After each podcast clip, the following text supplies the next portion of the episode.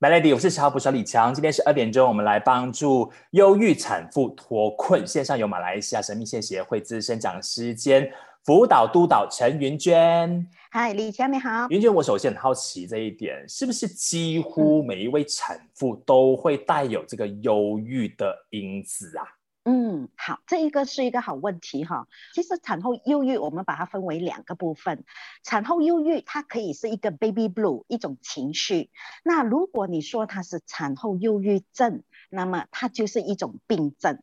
那是不是所有的女人都会有这个因子呢？那根据调查呢，七十到九十八先的大部分的这一些刚刚生了小孩的妈妈哈，她们都会在不同的程度上会有这个产后的抑郁 （baby blue），但它不等于她患有产后忧郁症。那有这个因子的原因是因为呃，她。它会形成的那个因素其实是有很多的。那主要我们大家可能都知道的就是，可能生了 baby 之后，妈妈生病了，或者是小孩生病了，那个心理的压力和那个焦虑造成的那个情绪的不稳定，又或者是说家里的人给予他的一个压力，比如说觉得，哎呀，你怎么生来生去都是生女儿啊，或者这个小孩怎么长得那么丑啊，就是这一种无形的压力。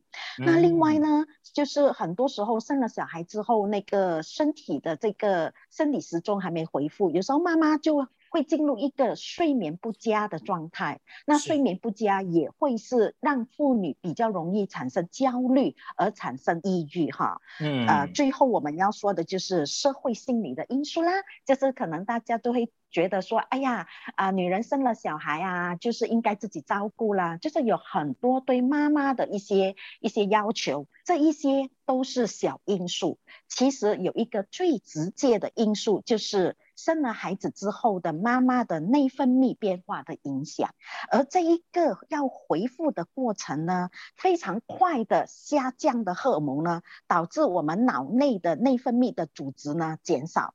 所以呢，从而会有产后抑郁。当然，这一个我所说的都是 baby blue 哈，就是那个情绪上的那个影响。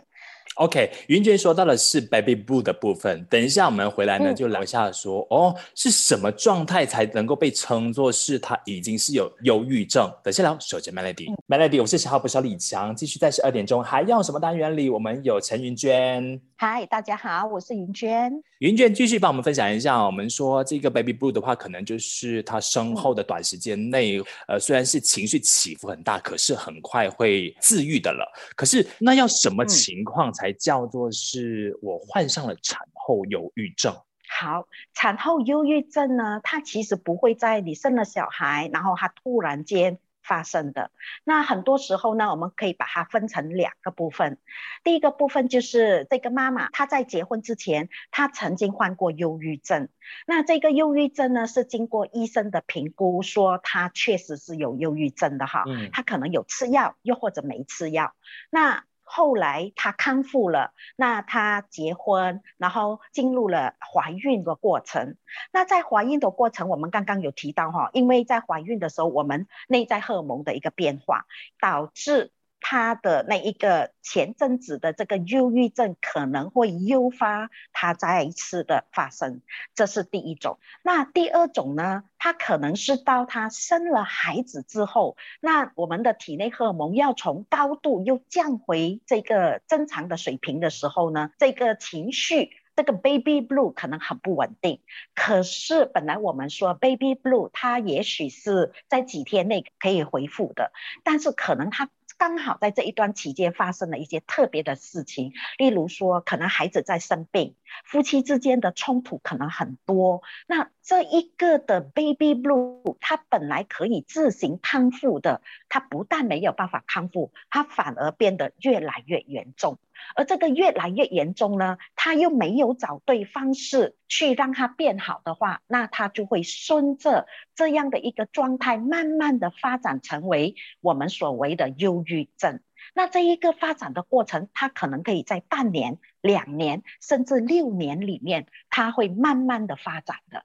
所以我们可以看到这两者之间它是有不一样的。当我们在讲到这个。呃，产妇的忧郁症的时候，都会把焦点放在产后哦，产前。我我们聊一下是不是也会有忧郁症的这个问题。首先，Melody，Melody，我是小号不小李强，继续在十二点钟还要什么单元里，我们有陈云娟。嗨，大家好。产前，我们聊一下是不是也会有忧郁症的这个问题。好，产前呢，我们基本上不会把它称为忧郁症，除非就像我们在上半段有提到的，她在怀孕之前，她曾经患过忧郁症。那她在怀孕的时候呢，可能很多身体上的不舒服，还有荷尔蒙上的变化，以及很难以适应的时候呢，她在怀孕的过程当中，忧郁症就开始萌生了。所以。这一个是一个奇异的一个可能，可是大部分的我们哈，在怀孕的过程里面呢，我们一定会经历了一些呃不同身体的不舒服的一个过程。那这一些的不舒服可能会造成我们这些妈妈们哈，会觉得呃焦虑的，然后会觉得呃人生好像自己要承担很大的一个重责等等。那这样的话，我们可能因为怀孕的不舒服呢，我们对人生有了一个比较低潮的一个观念。但是这一些只是一种情绪上的一个变化，或者比一般的人多了一些些的焦虑和紧张，但它不会被称为是忧郁症。可是当我们来到这个怀孕的后期，比如说，大概是到怀孕的第八个月、九个月之后呢，那我们就会承受更辛苦的这一个啊，这个重量的不舒服，嗯，更大一些。是的，然后在同时，我们开始会。真正的感受到我要生小孩了，所以我们会开始有很多很负面的一些想法，甚至我们会看很多很负面的讯息，比如说孩子能不能很健康的生下来，生下来小孩会不会夭折，会不会在生孩子的时候我会不会死掉？但他还不一定是被断定为他是忧郁症，忧郁症一定要经过精神科医师做评估，然后才能够说自己是不是有忧郁症。所以千万千万，不管你的情绪。有多不好，不要自己贴上标签，说我可能患上了忧郁症。OK，等一下呢，我们就请这个产妇们来自救吧。请袁娟提醒一下，说如果发现到自己情绪不佳，我们先不要自己判死刑，我们还可以做些什么事情来安抚自己，让自己不管是在产前还是产后呢，依然是比较积极一些的。继续守着 Melody，Melody，我是小号不小李强。今天十二点钟还要什么单元？我们来关心一下产妇们的忧郁状态哈。线上有云娟，嗨，大家好。那首先呢，是不是可以请云娟提醒一下，说不管是她情绪不佳，还是她真的是有这个病例的，她现在可以做什么事情来让自己哦，我下来的生活应该要积极一些，开心一些。这个是一个非常好的一个问题哈。那当你在怀孕的时候，你发现你发现你的情绪一直处在于不佳，那我相信有患过忧郁症的人，你可能体验过那个情绪上的变动是一个怎么样的变动。所以当你重新感受到你又进入了过去的那种情绪不佳的一种状态，而且时间保留越来越长的话，首先。自救的方法是什么？我们可以多走动，让自己多接触大自然，让大自然的这一个这个环境能够让我们的情绪来得平稳。那运动也是一个非常好的一个方式。那可以再做的就是，我们开始可以去找朋友聊，去找人聊天。这个聊天他不一定要聊病情，但是。让自己的情绪可以回去比较平稳的。除了这一些之外呢，我们还可以做的就是看医生，药物治疗是非常的重要。这里必须提醒大家哈，忧郁症如果没有经过治疗，它是不会自己自行好的。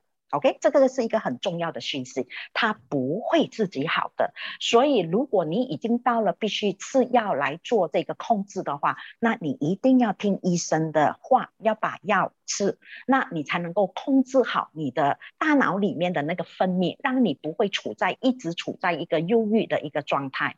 那如果说不曾有过忧郁症，可是在怀孕的时候，你的不快乐比快乐来得多，你的焦虑比舒畅来得更多的话，那你也要特别特别的留意哈，想办法让自己跳出这一个让自己自己觉得 blue blue 的状态。最好的方方法是找人聊，那甚至你可以打电话到辅导中心里面去谈，都可以。另外，需要跟你的先生做一个对话。如果你有忧郁症，或者是你没有都好，告诉先生，怀孕前后你可能会经历情绪上的这一些的变化。如果哪一天你的情绪已经是他不认识了。那他一定要想办法把你带去看医生。嗯，等下聊多一点。守着 Melody，Melody，我是小普小李强。今天是二点钟，我们来帮助忧郁产妇脱困。线上有马来西亚神秘线协会资深讲师兼辅导督导陈云娟。嗨，李强你好。现在有一个重点，我想要请云娟再多聊一点的是，忧郁症它可能不是短时间爆发的，它可能是产后的好多年之后才出现的问题。我是当事人，我怎么样知道我真的就是产后忧郁症？我孩子都这么大了，六岁了。是好照顾孩子，让我们用尽了很多的心思和精力，然后再加上生活上的压力啦，还有生活上的一些冲突啦，要处理的事件呢，让我们误以为说我可能因为有了小孩，时间不够用，睡眠不足，所以我的脾气变得不好。这个是很多大群的妈妈忽略的一个部分，所以在这里要跟大家说的就是，如果你生了小孩，不管是多少年，但是如果你觉得你的情绪自从是生了孩子之后，越来越丧失信心，然后你一直觉得自己没有价值，自己什么都做不好，我说的这一个是感觉是很强烈的哈。然后呢，你经常会会觉得说，哎，我好像对。所有有兴趣的东西都没兴趣了，然后我对所有的事情都失去了热情，然后我开始怎么样？经常突然间大哭，可是你又不知道为什么你是这么哭的，然后你觉得你很疲倦，很疲倦。可是你又没有办法睡，然后你的食欲又开始改变，有时候暴吃暴喝，有时候你就完全吃不下。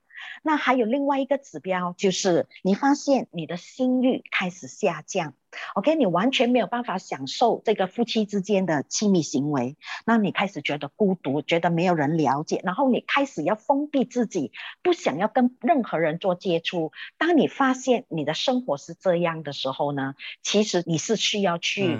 寻找自救的方法了。不管你有没有忧郁症，或者是因为生活造成的，我们都需要主动。甚至我们身边的，尤其我们最亲密的这一个伴侣哈，他是很重要，是第一个觉察的。请先生不一定要经过你的同意，都要把你带去看医生。明白了。最后的这一个部分，我想要温馨的一个提醒哈，忧郁症它不是一个绝症。如果你有你有听话，你有接受治疗的话，大部分有八十八仙以上的这一些妈妈们哈，都可以从忧郁症这个病症里边。康复的，所以不要被忧郁症打败我们。只有我们挑战它，我们才可能从被框着的忧郁走出来。谢谢云娟的耳提面命。